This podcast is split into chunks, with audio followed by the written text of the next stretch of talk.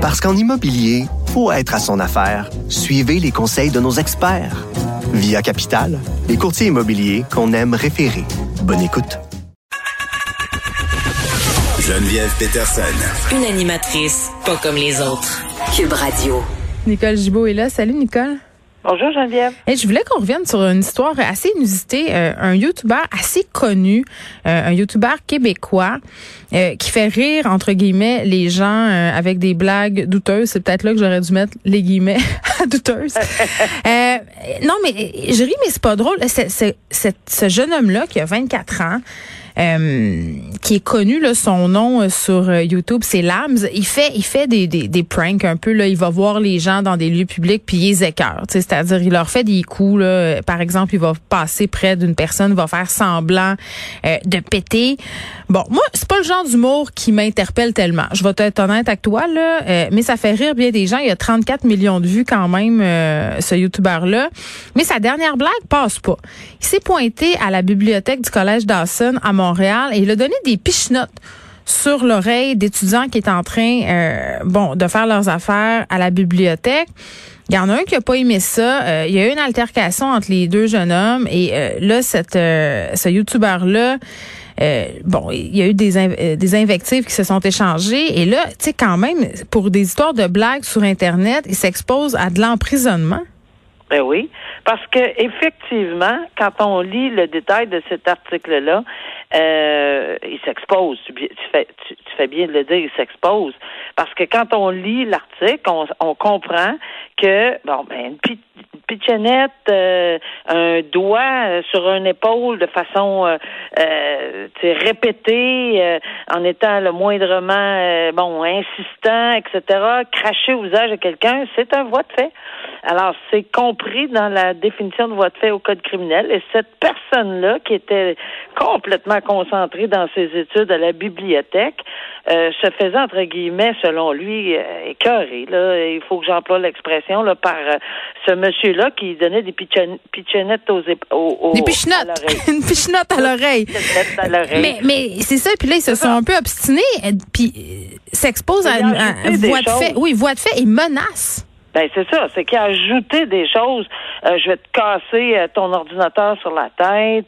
Euh, ensuite, il aurait dit, garde, je vais te frapper au visage. Donc c'est un contexte là, évidemment.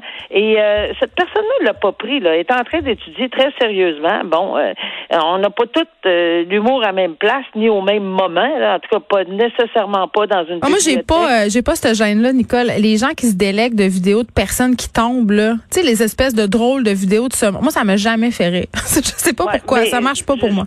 Il y a des gens que ça fonctionne. Il y a des gens des stupidités qui fonctionnent. Il y en a d'autres ça fonctionne pas. Euh, ça vraiment, c'est à, chacun là. Mais mais ici, on est particulièrement dans un contexte étudiant où on voit très clairement mm. que c'était plus qu'agaçant. Puis de toute façon, ça a dégénéré. Alors oui, on comprend que la cour, on comprend. Est-ce qu'on va dans l'exagération d'un sens ou on va dans l'exagération de l'autre? C'est comme ça souvent des représentations sur sur 100 ans. Je dis pas que c'est toujours exagéré, mais la couronne demande la prison, l'autre demande l'absolution conditionnelle. On est comme dans, dans, dans, dans, Deux mondes. dans le blanc puis dans le noir, même pas dans le gris. Là. Alors, qu'est-ce que le tribunal va faire? Ben, il va y penser, il va songer, il va mettre dans la colonne des pots, des comptes, etc. mais attends, Nicole, ce YouTuber-là, là, quand même, Lams, euh, tu sais, son avocat, euh, Antonio Cabral, ce qu'il plaide, c'est que c'est une erreur de jeunesse, entre guillemets. Il n'avait pas conscience, puis même ce YouTuber-là le dit, euh, qu'il n'avait pas l'intention ben de faire du mal aux gens. Ça, c'est une chose, il l'a fait quand même. Donc ça, ça c'est une affaire. Oui, oui, oui. Mais quand même, moi, je veux soulever un truc que je trouvais intéressant.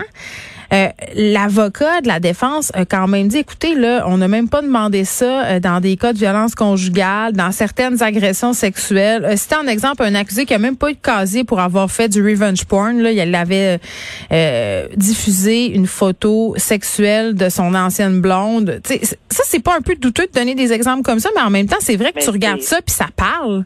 Mais tu as tellement raison parce que c'est ça la comparaison de sentences avec des faits précis, on a beau essayer, puis combien de fois j'ai dit oui, mais on n'est pas dans les mêmes circonstances, oui, mais c'est pas pareil, oui, mais c'est pas ci, oui, mais c'est pas ça.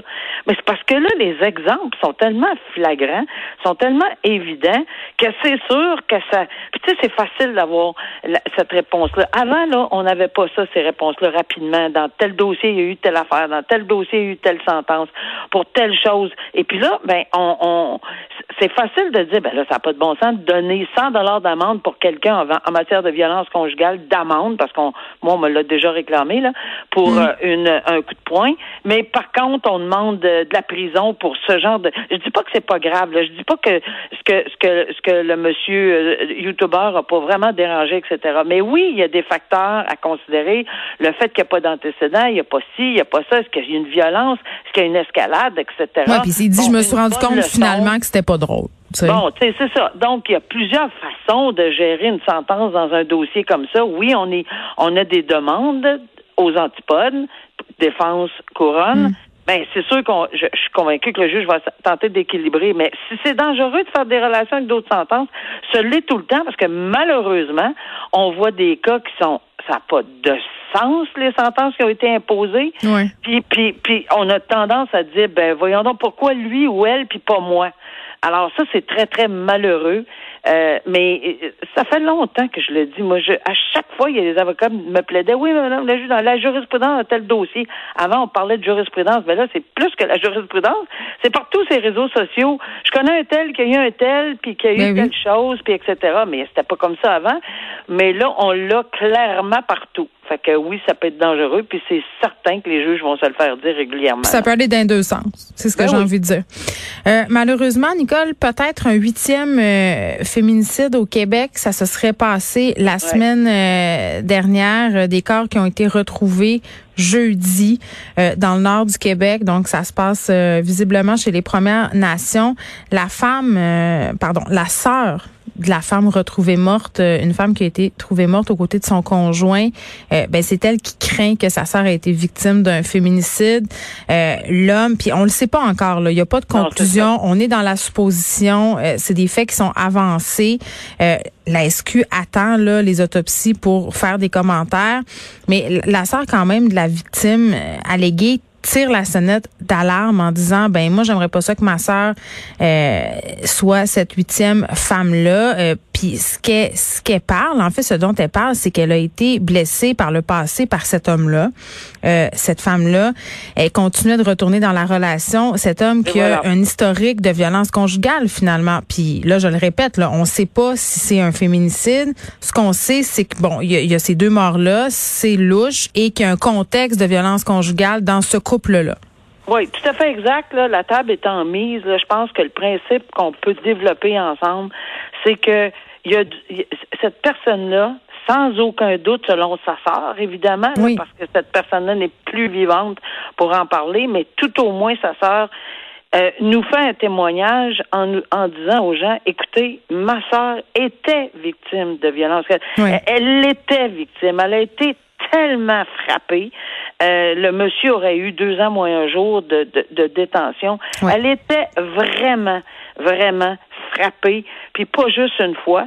Et dans les circonstances qu'elle lance comme message, c'est que ben, faites quelque chose, agissez. Il faudrait qu'il y ait quelque chose, un mécanisme, puis là, là, là tu vas me voir venir. Il faudrait qu'il y ait un mécanisme parce que ça n'a pas de bon sens. Elle retournait tout le temps. Combien ça fait de fois depuis deux semaines qu'on en parle? Pas pour blâmer, là. On blâme pas ces femmes-là. On dit il y a un problème. Puis le problème, il est, il est beaucoup plus entourant le, dans son milieu de vie. Euh, est-ce qu'elle avait les moyens de s'en aller? Est-ce qu'elle était à la capacité? Les enfants, comment comment gérer cette situation-là? Puis des fois, c'est instinctif et retourne. D'où, là, c'est là que j'arrive avec. C'est tellement important de les accompagner dès là. Puis c'est ça là qu'on parle depuis des semaines. Accompagner toute personne lorsque le moindrement on a levé un drapeau rouge, famille, amis, les accompagner pour tenter à tout le moins de les protéger contre mm eux-mêmes. Parce que souvent sont dans une situation aussi c'est un manque d'argent peut-être les aider d'une autre façon. C'est un manque de, de, de, de, pour les enfants de, de les garder avec elles ou un autre un lieu quelconque mais c'est de ce dont on parlait précisément euh, hier avec Geneviève Guilbeault. euh, on a eu cette discussion là elle me disait on, on, est en train d'essayer de recoudre le filet social. Faut qu'il soit très serré. On en fait partie de ce filet là les proches les, la société doivent se sentir euh, interpellés par les situations. Cette femme là Catalogue euh, Paningaya, qui avait 43 ans et six enfants. C'était la mère de six enfants, donc on a encore euh, euh, six enfants de plus qui sont, qui sont orphelins si le féminicide s'avère. Exactement. Si c'était le cas, on serait rendu à 20. Ben, tu sais, c'est quand même préoccupant. Puis moi, je me faisais la réflexion suivante. Bon, ça se passe dans le nord du Québec. Je me disais, euh, est-ce qu'on en entend autant parler? Est-ce qu'on a moins de compassion euh, parce qu'on se dit, ah, euh, chez les Premières Nations, on a tout ce préjugé qu'il y a des problèmes de violence, puis de violence conjugale, puis d'alcool. Tu sais, moi, j'avais l'impression que moi, je pense, je pense pas qu'on a moins de compassion. Peut-être qu'on a moins de ressources, peut-être qu'on a moins de facilité, peut-être que, peut-être Ben, ça fait moins la une des journaux. Moi, moi c'est ce que euh, je remarque dans la couverture ben, médiatique. C'est très différent. On met pas la photo pleine page de la fille. Oui, mais on a peut-être moins de dénonciations aussi, là. tout ça, il faut travailler à tout ça. C'est ça quand on dit que ça prend la, la solution globale. Nicole, merci beaucoup. On se parle demain. Oui, d'accord. À bientôt.